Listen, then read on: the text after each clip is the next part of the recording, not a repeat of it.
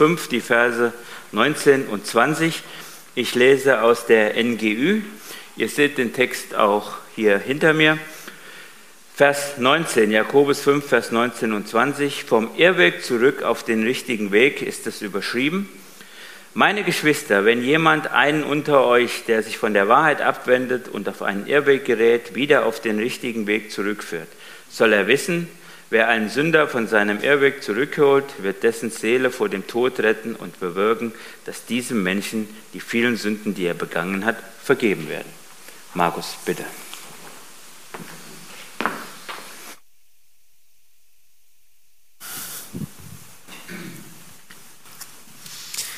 Erst einmal möchte ich euch auch alle ganz herzlich begrüßen. Ich freue mich sehr, wieder einmal hier bei euch in Steinbach zu sein. Habe den Eindruck, dass ihr eine gute, herzliche Gemeinschaft untereinander pflegt. Man fühlt sich hier wie in einer großen Familie, wenn man in eure Mitte kommt. Und sehr schön, bei eurer Premiere heute Morgen dabei gewesen zu sein. Auch dafür von mir nochmal vielen Dank. Nun äh, stellt euch einmal vor, jemand gilt als vermisst. Das ist äh, der reinste Nervenkrieg, besonders für seine Freunde, für Familienangehörige, solche, die den Verschollenen bei der Polizei als vermisst melden. Da ist zum Beispiel einer vielleicht von einer Bergwanderung nicht zurückgekehrt. Hat er sich verlaufen? Hat er sich verletzt vielleicht. Man hofft auf Spuren und andere Hinweise, um die vermisste Person zu lokalisieren, wenn man dann Such- und Rettungstrupps in ihren Einsatz schickt. Nun, wenn der Wandergeselle schließlich wiedergefunden wird und er dann unversehrt wieder bei seiner Familie äh, ähm, einkehrt, dann herrscht natürlich großes Aufatmen. Wenn auf der anderen Seite der Suchtrupp zu spät kommt, dann ist das Entsetzen groß und mündet in langanhaltende Trauer. Habe mir sagen lassen, dass ihr auf eure Gemeindefreizeit über das Thema Umgang miteinander gesprochen habt. Also man merkt einfach etwas davon, dass ihr gut miteinander umgeht. Ich möchte gerne heute Morgen den Aspekt noch dazu nehmen, was ist mit solchen, die zu dieser Gemeinschaft mal dazugehört haben, aber sich verlaufen haben. Gibt es solche, die mal zu euch gehört haben, die mal regelmäßig die Gottesdienste besucht haben, aber die man schon seit Wochen, Monaten oder vielleicht sogar Jahren nicht mehr sieht. Corona hat dazu beigetragen, das höre ich jedenfalls in ganz vielen Gemeinden, dass der eine oder andere seitdem nicht mehr kommt. Es gibt ja alternative Möglichkeiten, Predigten zu hören, aber das ist nicht der einzige Grund, warum jemand vielleicht nicht mehr gesehen wird. Nun, jeder Christ ist Mitglied in Gottes Such- und Rettungstrupp. Das ist mein Eindruck, wenn ich die Verse lese, die uns der Jochen eben vorgelesen hat. Man merkt vielleicht nicht immer sehr viel davon, dass wir auch Verantwortung haben denen gegenüber, die draußen sind. Nur wenige von uns reagieren auf Funksprüche, gehen raus in die Nacht oder in das Unwetter und suchen nach Verlorenen. Nun versetzen wir uns einmal in die Lage eines Betroffenen. Du hast dich also irgendwo meinetwegen auf dem Rothaarsteig verlaufen, bist irgendwie falsch abgebogen oder so vom Weg abgekommen im wahrsten Sinne des Wortes und erst dann irgendwo in den hessischen Wäldern herum und niemand sucht dich. Stell dir vor, das geht schon seit vielen Stunden und niemand sucht nach dir. Vielleicht schaffst du es auf eigene Faust zurück in die Zivilisation. Du wirst doch dieselbe ballen und fragen, warum habt ihr mich nicht gesucht? Ich war auf mich alleine gestellt. Nun einer vom Suchtrupp sagt, naja, draußen war es extrem kalt und stürmisch. Gell? Im Fernsehen lief äh, The Voice of, of Germany, und, äh, aber ich habe für dich gebetet, dass du zurechtkommst. Ein anderer sagt, naja, ich dachte, es könnte vielleicht peinlich sein, wenn ich dich suchen käme. Ich wollte Rücksicht auf deine Gefühle nehmen. Ein dritter sagt, ich wollte nicht arrogant rüberkommen, wenn ich sage, ich kenne den Weg, aber du hast ihn offensichtlich verloren. Was wäre das für ein Suchtrupp?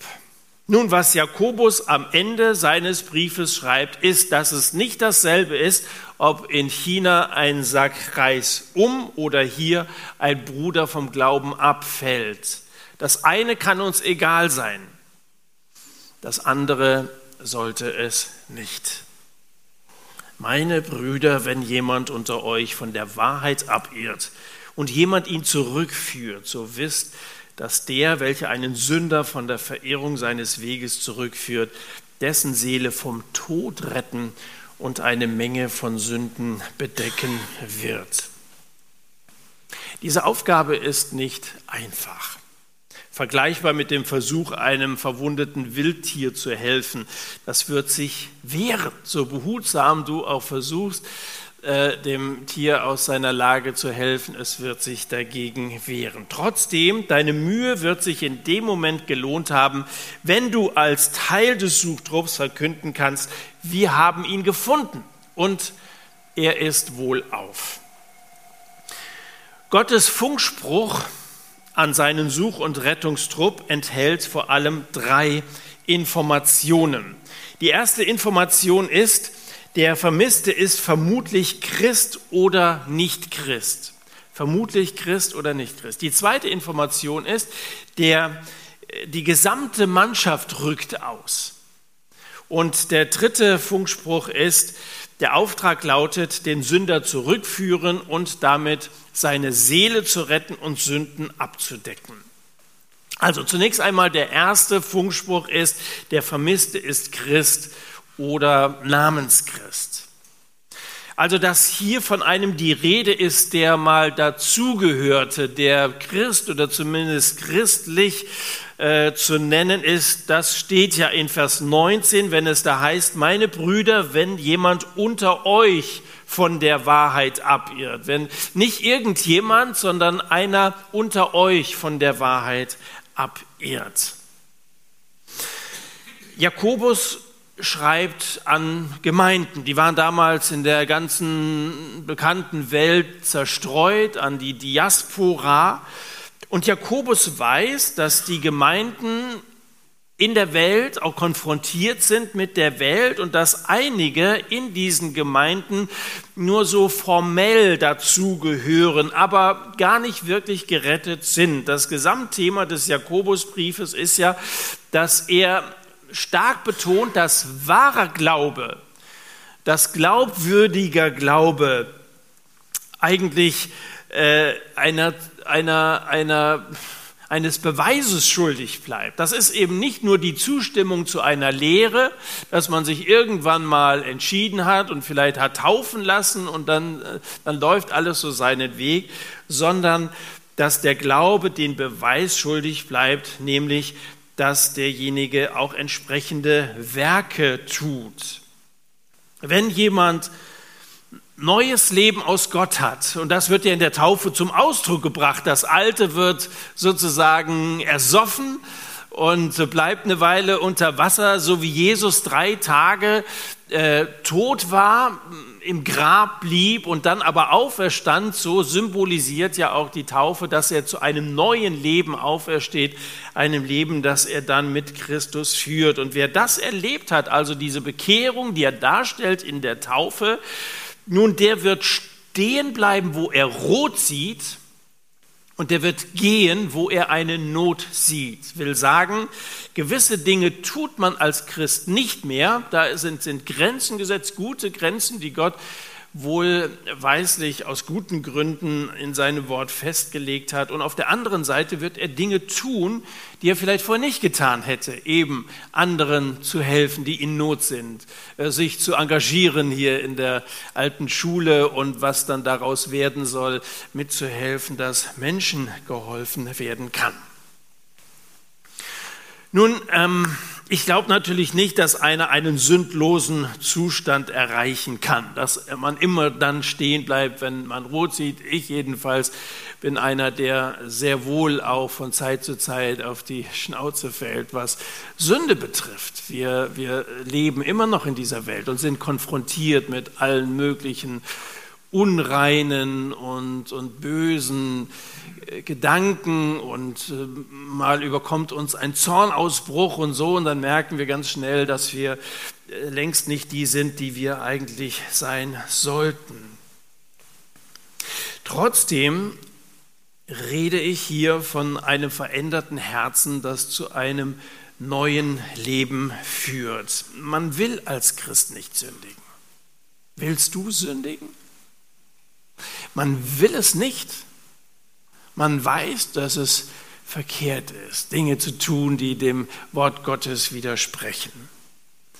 Nein, als gesunder Christ willst und wirst du auch mit der Zeit wachsen zu einem Leben in Heiligung und du wirst, ja, wie die Bibel sagt, Frucht bringen. Man wird etwas davon merken und du wirst eben andere auch positiv beeinflussen und äh, vielleicht kommen durch dich auch Menschen zum Glauben an Jesus Christus.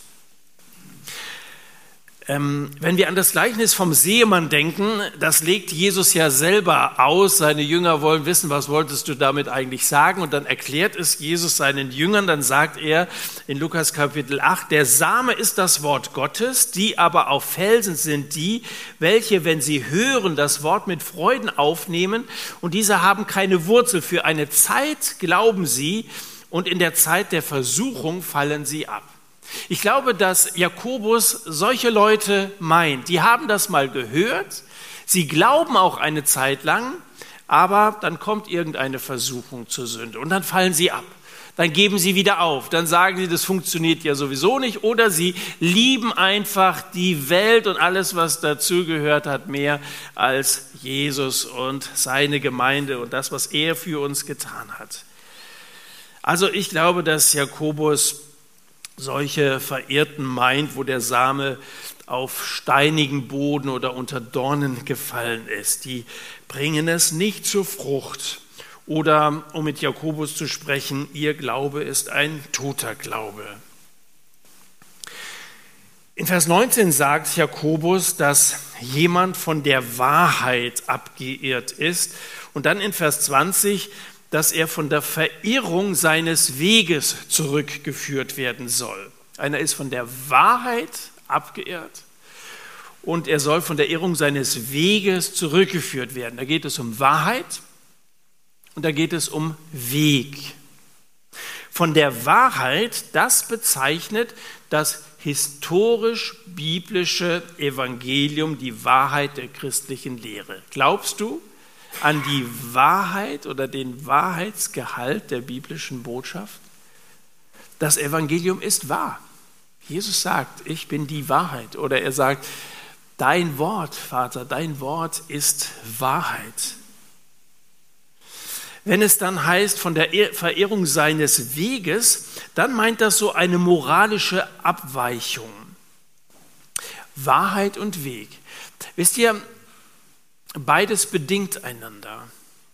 Eines das andere. Irrtum in der Lehre und Sünde sind in der Regel eng miteinander verflochten. Setze dich über die Lehre hinweg und du kannst deine Sünde leicht rechtfertigen. Nochmal, setze dich über die Lehre hinweg und du kannst deine Sünde leicht rechtfertigen. Wir haben einen Maßstab. Gott hat sich festgelegt, hat seinen Willen geoffenbart und wir tun gut daran, wenn wir uns daran orientieren. Der Abfall vom Glauben beginnt meistens im Kopf, dass man anfängt, so seine Zweifel zu haben.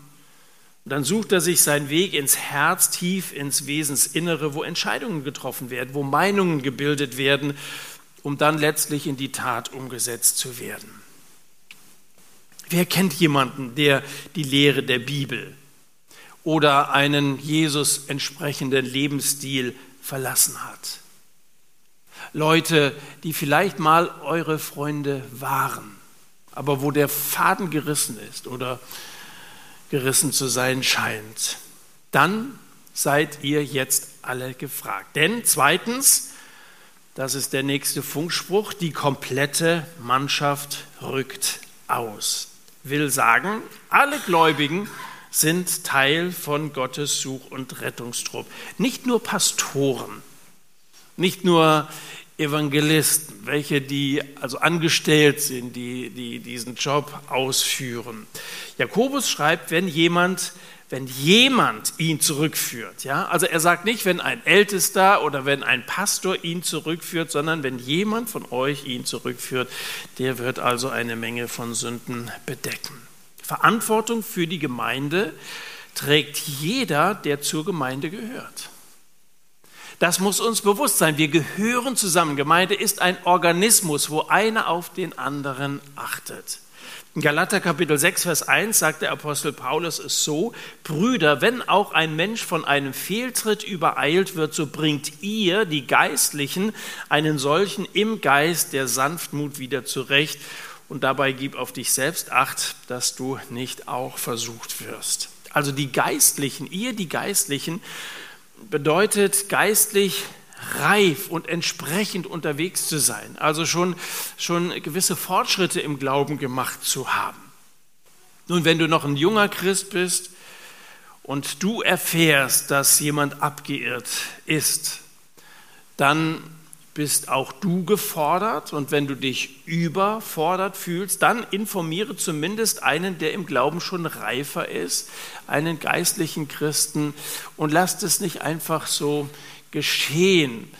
Äh, nehmt das nicht einfach nur zur Kenntnis, sondern nehmt es zu Herzen und betet für die Situation und dann schaut auch, was ihr tun könnt, damit derjenige wiedergewonnen werden kann. Also, wenn ihr von einem Verschollenen hört und ihr heute erfahrt, dass ihr zu Gottes Suchtrupp gehört, dann erhebst du dich von The Voice of Germany und erhebst The Voice of Salvation dann wirst du in die Nacht hineinrufen, wo bist du? Die Stimme der Rettung. Und dabei gib auf dich selbst Acht, sagt Paulus in Galater 6. Das heißt, lass dich nicht von den Spuren, die jemand anderes hinterlässt, selbst in die Irre führen. Das kann auch passieren. Du machst dich auf den Weg und wie heißt es, äh, wenn, wenn da einer geschickt wird und er kommt selber nicht zurück, gibt es so ein Sprichwort. Ähm, sag mal. Ja, ja, hier, wie Joppel oder was? Ja, Jockel, so schickt er den aus und dann sind sie beide weg. So, das, das ist genau das, was Paulus hier im Grunde genommen sagt, wenn er sagt, dabei gib auf dich selbst auch, dass du nicht auch versucht wirst. Ähm, der Dienst umfasst die Suche und die Rettung. Wir sind Such- und Rettungstrupp. Ein verlorenes Schaf ist per Definition nicht bei der Herde geblieben. Wir müssen ihm also nachgehen, wie ein Hirte einem Schaf nachgeht. Und zunächst einmal müssen wir es finden und dann müssen wir herausfinden, was schiefgelaufen ist. Also der Job eines Suchtrupps ist nicht beendet, wenn er einen völlig erschöpften und frierenden und durstigen Vermissten findet, sondern dann wird die Mannschaft zum Rettungstrupp. Erst einmal der Suchtrupp und dann der Rettungstrupp. So jemand muss ja versorgt werden. Er wird es alleine nicht schaffen. Zweimal schreibt Jakobus vom Zurückführen. Nun, vielleicht schämt sich einer dafür, was er getan hat. Da sprichst du mit jemandem, ihr trefft euch. Ja? Du sagst, Mensch, wir haben uns lange nicht gesehen, sollen wir uns mal nicht treffen? Vielleicht sagt der andere, oder lange, oder innerlich zumindest, habe ich lange drauf gewartet. Und er lässt sich auf so ein Treffen ein und dann kommt er ins Gespräch, feinfühlig ins Gespräch. Er wird sich schämen für manches, was schiefgelaufen ist, wo er seine schlechten Erfahrungen gemacht hat. Betroffene müssen sich der Vergebung sicher sein, wenn sie umkehren und wenn sie ihre Sünden bekennen. Da kommen wir nicht von oben herab, sondern wir kommen in der Art von Jesus mit offenen, einladenden, liebenden Armen. Und dann braucht so jemand Anleitung, wie man dranbleibt, damit sich das Ganze nicht wiederholt. Sie brauchen also jemanden, der Gott kennt. Sie brauchen jemanden, der den Weg zurück kennt und der in der Lage ist, Prinzipien Gottes zu lehren, um der Sünde zukünftig widerstehen zu können. Das dritte, der dritte Funkspruch, der Auftrag lautet, den Sünder zurückführen und damit seine Seele retten und Sünden abdecken. Das ist ja interessant. Der soll zurückgeführt werden, damit seine Seele gerettet wird und Sünden abgedeckt werden. Nochmal, Suche und Rettung sind manchmal schwierig sind manchmal entmutigend und das Resultat ist nicht immer das, was man sich erhofft.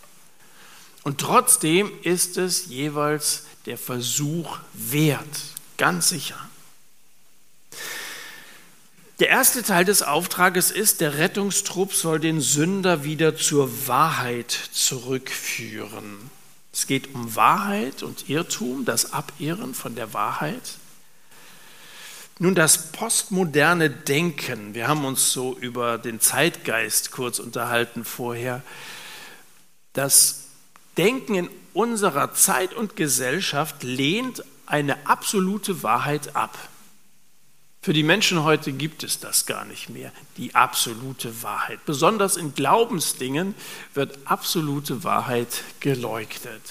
Was für dich wahr ist, das mag gut für dich sein, aber für mich gilt vielleicht was ganz anderes. Jede Religion hat seine Berechtigung und so. Es gilt als anmaßend, wenn ich die Position eines anderen als falsch bezeichne und gleichzeitig behaupte, selber im Recht zu sein. Also heute kann mein Gegenüber im, im Recht sein oder Recht haben und ich kann Recht haben, beides. Ähm, das hört sich auch sehr friedliebend an. Also wer so argumentiert und wer so eine Haltung einnimmt, der wird, äh, wird wahrscheinlich äh, nicht so ohne weiteres mit jemandem äh, anecken oder so oder sich in die Haare kriegen. Aber die Konsequenz daraus müssen wir ja auch bedenken. Das würde ja bedeuten, dass es Gott gibt und dass es ihn gleichzeitig nicht gibt. Dass also das Evangelium dass Jesus für uns gestorben ist und auferstanden ist und neues Leben bringt, auf der einen Seite wahr ist und auf der anderen Seite das ganze großer Humbug ist. Beides wäre wahr. Und das widerspricht allen Regeln der Logik. Also seit Aristoteles gibt es den Satz, der Widerspruchslosigkeit, der besagt, dass zwei Aussagen, die einander widersprechen, nicht gleichzeitig wahr sein können. Der eine behauptet das, der andere behauptet das. Nur eins kann stimmen. Aristoteles hat in seiner Metaphysik in sechs Einzelschriften diesen Satz vom Widerspruch formuliert und gilt bis heute als eine der wichtigsten Aussagen in der Erkenntnistheorie der Satz von der Widerspruchslosigkeit, das ist, das ist eine Beleidigung Aristoteles, um jetzt mal außerbiblisch zu argumentieren, wenn man sagt, du hast recht und ich habe auch recht, auch wenn es völlig entgegenstehende Ansichten sind. Das ist äh, typisch für den Zeitgeist heute. Die Bibel sagt, dass es die absolute Wahrheit gibt. Das ist doch ein wunderbarer Vers, auf den wir uns so gerne berufen, wenn Jesus sagt, ich bin die, der Weg, der Weg, die Wahrheit, nicht eine Wahrheit. Ich bin das Leben. Niemand, ausgeschlossen, niemand kommt zum Vater als nur durch mich. Damit sagt Jesus, das Evangelium ist wahr für jedermann, überall und zu allen Zeiten und es ist nicht vereinbar mit einer anderen Glaubenslehre. In 2. Thessalonicher 2, Vers 10 erwähnt Paulus die, die es abgelehnt haben, die Wahrheit zu lieben, die sie gerettet hätte. Die Wahrheit in Christus rettet Menschen, aber leider gibt es solche, die das, viele, die das ablehnen, die das für zu absolut halten. Dabei ist absolute Wahrheit absolut logisch, nach meiner festen Überzeugung. Wahrheit ist was Objektives, das man im Glauben ergreifen darf, wie so einen Rettungsring ergreifen darf, um leben zu können, überleben zu können. Die Wahrheit des Evangeliums ist, dass wir allein aus Gnade gerettet sind durch den Glauben an Jesus Christus. Der Such- und Rettungsdienst wird, und das ist dann ein letztes, was hier in diesem Abschnitt gesagt wird, der Such- und Rettungsdienst wird den Sünder vom Tod retten, also die Seele äh, eines Sünders vom Tod retten. Ist hier der physische Tod gemeint, äh, müssen wir fragen. Manchmal hat Gott zu neutestamentlicher Zeit tatsächlich das Leben eines Gläubigen genommen, der es mit der Wahrheit nicht so genau genommen hat. Denken wir an Ananias und Sapphira. Die sind also beide nacheinander auf der Stelle tot umgefallen, weil sie es mit der Wahrheit nicht so genau genommen haben. Aber ich glaube, dass das hier etwas anderes ist. Jakobus spricht über die Seele und damit spricht er vom Geist geistlichen Tod eines Betroffenen. Die Wege zur Abkehr führen in den Abgrund, in die, in die Gottesferne. Und diese Wege sind schlecht ausgeschildert. Der Feind ist ja schlau, der Kurs aber ist klar, ungebremst endet der Sünder in der Trennung von Gott. Und hier ist der Rettungstrupp gefragt, einen aus einem brennenden Haus zu holen, das ist eine große Sache eine große Tat, aber die Seele vom ewigen Tod zu retten, ist noch viel größer. Der Such- und Rettungsdienst zielt darauf ab, eine Menge von Sünden zu bedecken. Jakobus, so glaube ich, bezieht sich hier auf Psalm 32, Vers 1. Da steht wohl dem, dem die Übertretungen vergeben sind, dem die Sünde bedeckt ist. Es wird jetzt nicht mehr allzu lange dauern, wenn wir einen kalten Winter kriegen, dass Schnee die Landschaft bedeckt. Und wenn du jetzt im Herbst nicht so die Lust hast, Laub zu fegen oder auch sonst nicht äh, die Straße gerne fegst, ums Haus es sauber hältst, wenn Schnee liegt, ist alles abgedeckt. Ist eigentlich völlig wurscht, wie das vorher aussah, ob da Laub lag oder nicht oder ob es dreckig war oder nicht. Dann ist überall gleichmäßig so eine weiße Decke drüber gelegt. Sünde soll abgedeckt werden und man sieht nichts mehr davon, das ist ein bisschen das Bild, das hier Psalm 32 oder auch bei Jakobus äh, gezeichnet wird. Sünde wird bedeckt. Das ist ja ziemlich das Gegenteil, um nochmal auf den Zeitgeist zu sprechen zu kommen, von der heute gepflegten Geschwätzigkeit in der man gerne alles öffentlich zur Schau stellt. Die Leute empfinden heute einen schier unersättlichen Appetit auf Enthüllungen und die Wahrheit über alles und jeden, der als prominent bezeichnet werden kann. Wieso verzeichnen Reality-Shows so hohe Einschaltquoten? Da will man was erfahren, gell? Skandale aufdecken und sich hinterher die Mäuler drüber zerreißen. Die Liebe aber will zudecken. Die Liebe will zudecken, nicht bloßstellen. Sie tritt der Sünde entgegen und sie warnt vor Sünde, warnt den Sünder, aber sie posaunt Fehler und Mängel niemals hinaus. Die Liebe fühlt, wie es dem Abgeirrten zumute ist und ist bereit, wenn nötig, den Schmerz auf sich zu nehmen, so wie Christus es ja tat. Jesus hat ja den Schmerz auf sich genommen, unsere Sünden auf sich genommen, als er am Kreuz für uns gelitten hat. Das Bedecken heißt, Sünde ist vergeben, dauerhaft. Was bedeckt ist, das sieht man nicht mehr. Adam und Eva wurden ihre Scham bedeckt mit Fell. Da musste ein Tier sterben, weil Jesus das vollkommene Opfer für uns starb. Ähm, ist das Bedecken der vergangenen äh, Vergehen für uns sicher. So, ich will das Ganze nur noch zusammenfassen und möchte euch einen Appell mitgeben und davon noch was ableiten. Der Appell ist ja heute Morgen, gebt Acht aufeinander. Schließt sich an eure Gemeindefreizeit an. Es ist immer gut, nicht nochmal ein völlig neues Fass aufzumachen, sondern das im Bewusstsein zu halten habt Acht aufeinander, aber denkt eben dabei auch an die, die mal dabei waren. Also denkt mal über die Grenzen dieses Raumes hier heute ein wenig drüber hinaus und gebt Acht. Acht ist ja auch eine Zahl und deswegen gebe ich euch am Ende noch acht ganz knappe Tipps mit. So, erster Tipp von diesen acht. Wer soll gehen? Wer soll gehen? Wenn du über die Sünde von deinem Freund Bescheid weißt, und eine gute Beziehung zu ihm hast, dann bist du es. Vertrauensvolle Beziehungen sind die beste Voraussetzung, jemandem die Wahrheit sagen zu können. Also wahrscheinlich bist du es. Nimm es wirklich für dich als, eine Anwendung mit, vielleicht heute noch oder morgen loszugehen, jemanden anzurufen, Kontakt zu suchen. Zweitens, Fakten sind wichtig. Gib nichts auf Klatsch und Tratsch. Wenn jemand dir etwas über einen anderen erzählt, frag immer erstmal, ob er das genau weiß. In so einem Dorf äh, gibt es ja schnell Gerede. Ja, das ist in Manderbach nicht anders wie in Steinbach und so. Aber erkundige dich, ob das wirklich stimmt und beteilige dich niemals an irgendwelchen Gerüchten. Drittens, wenn sich die Sache als wahr herausstellt, beginne nie mit einem Vorwurf, sondern stell ein paar Fragen. Hat dein Freund ein theologisches Problem? Oder hat er sich aus Enttäuschung zurückgezogen oder aus Trotz zurückgezogen? Versuch das rauszufinden.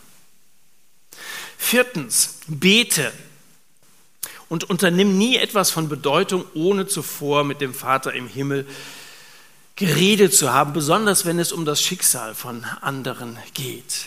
Im Kontext des Jakobusbriefes direkt in den Versen vorher, in Kapitel 5 hier heißt es, bekennt nun einander die Sünden und betet füreinander, damit ihr geheilt werdet. Viel vermag das gerechten, des gerechten Gebet in seiner Wirkung. In meiner Verwandtschaft gab es den Fall, dass der Mann meiner Cousine seine Frau mit der kleinen Tochter hat sitzen lassen, hat eine alte Schulfreundin wieder getroffen, die beiden sind eine Beziehung eingegangen und dann ist er zu Hause ausgezogen. Das war eine Katastrophe. Meine Cousine hat abgenommen, die hat nächtelang geweint. Ähm, und meine Frau und ich haben angefangen, für Axel zu beten. Ich habe mich mit Axel getroffen. Ich habe gesagt, gibt es eine Chance, wieder zurückzukommen? Und er hat gesagt, nein. Und wir haben gebetet. Und meine Frau und ich haben sechs Monate täglich gebetet. Und nach einem halben Jahr sagt Katja bei mir morgens im Gottesdienst, er ist wieder da. Ich habe es erst gar nicht glauben können. Er ist wieder da. Und auch mein Onkel, der eigentlich ein strenger Mann ist, die ganze Familie, sie haben ihn wieder herzlichst aufgenommen. Er hat Buße getan. Meine Frau und ich haben die beiden dann mal so zum Spieleabend eingeladen. Die beiden waren so verliebt miteinander wie am Anfang. Und dann haben meine Frau und ich gesagt, wir haben sechs Monate dafür gebetet, jetzt wollen wir sechs Monate dafür danken. Das haben wir auch gemacht. Jeden Tag haben wir dafür gedankt, dass Gott dieses Wunder getan hat. Viel vermag eines gerechten Gebet in seiner Wirkung. Fünftens, lass keine Gefühle zu, außer deiner Liebe zu Gott und deiner Bruderliebe. Grundsätzlich sollte immer, wenn ein Mann in Sünde lebt, ein anderer Mann zu ihm gehen und umgekehrt bei einer Frau eine Frau. Sechstens, geh direkt auf die Person zu, unternimm nichts hinter dem Rücken des anderen, um andere zu überzeugen. In Matthäus 18 heißt es, wenn aber dein Bruder sündigt, geh hin, überführe ihn zwischen dir und ihm allein. Wenn er auf dich hört, so hast du einen Bruder gewonnen. Und dann geht es ja weiter, wenn er nicht hört, dann nimm einen zweiten mit und wenn er auch darauf nicht hört, dann sag's der Gemeinde. Aber zunächst einmal geh direkt zwischen ihm und, und dir alleine hin. Siebtens, überleg dir im Vorfeld den richtigen Ansatz, wie du das formulieren willst. Denk mal, wie Nathan das bei David gemacht hat. Wie hat er ihn mit der Sünde konfrontiert? Er hat diese Geschichte erzählt von einem, der nur ein einziges Lamm hat und der Reich hat dieses Lamm aus der Familie genommen. Und dann sagt Nathan nur diese wenigen Worte zu David, du bist der Mann. Sehr geschickt. Und David war überführt. Also, sei klug im Gespräch und lass dich nicht auf einen verbalen Krieg ein. Und schließlich achtens, überprüfe dein eigenes Herz, Wer zu stehen meint, sehe zu, dass er nicht falle, heißt es in 1. Korinther Kapitel 10. Geh also demütig an die Sache heran, versuch nicht zu beweisen, dass du recht hast, sondern sei wirklich liebevoll und demütig. Nochmal Galater 6, Vers 1, Brüder, wenn auch ein Mensch von einem Fehltritt übereilt wird, so bringt ihr die Geistlichen einen solchen im Geist der Sanftmut wieder zurecht.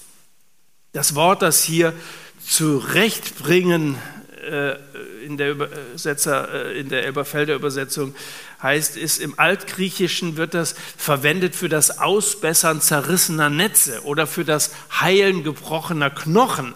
Also überleg dir mal, wie sanft hättest du es gerne, wenn ein Arzt dir einen gebrochenen Knochen richtet? Wie sanft hättest du es gerne? Und so sei auch du sanftmütig, wenn es um die Heilung von Sünden geht. Ich komme zum Schluss. Nach meiner Erfahrung fühlen sich die meisten, die sich von der Herde abgewendet haben, immer noch irgendwie dem Glauben zugehörig. Da ist noch was da. Die wollen den Stab des Glaubens gerne übernehmen, aber sie haben ihn fallen lassen, wie beim Staffellauf. Sie haben ihn fallen lassen, sind ins Stolpern geraten.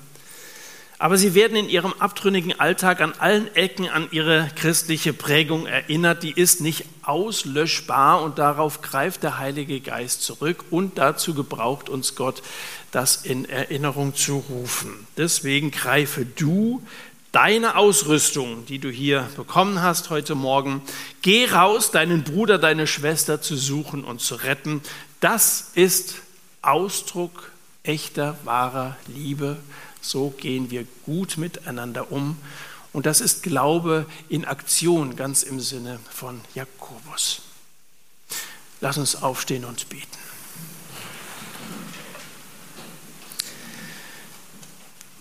Vater im Himmel, wir danken dir für die guten, klaren Anweisungen in deinem Wort, dass wir aufeinander achten sollen und dass wir, wenn jemand vom Glauben abgefallen ist, aufgefordert sind, ihm nachzugehen mit ganz viel Liebe und Feingefühl, ihn an das zu erinnern, was er aufgegeben hat. Und Herr, schenk gelingen, dass solche wieder zurückgeführt werden können. Vielen von uns heute Morgen standen sicherlich Personen vor Augen, da ist der, der, der, von dem wir so lange nichts gehört haben. Gib uns den Mut, die Entschlossenheit, sehr viel Liebe, die Sache tatsächlich in diesen Tagen anzugehen. Und lass es uns erleben, dass da Buße geschieht, dass Menschen zurückgeführt werden und äh, dass einfach der Schnee Sünden bedecken kann und da eine, eine, zusätzliche Freude zu der guten Gemeinschaft, die es hier in der Gemeinde dadurch gibt, dass äh, da Versöhnung stattfindet, Menschen wieder zurückgeführt werden können. Amen. Amen. Ja. Danke für euer Zuhören. Es ist ja nicht ganz so, dass es heute keinen Büchertisch gibt. Ich habe äh, mich gefreut, der Büchertisch ist frei, dachte, ich, habe ich da gleich alles ausgebreitet, was ich im Kofferraum hatte. Ich möchte mal noch ganz kurz hinweisen auf zwei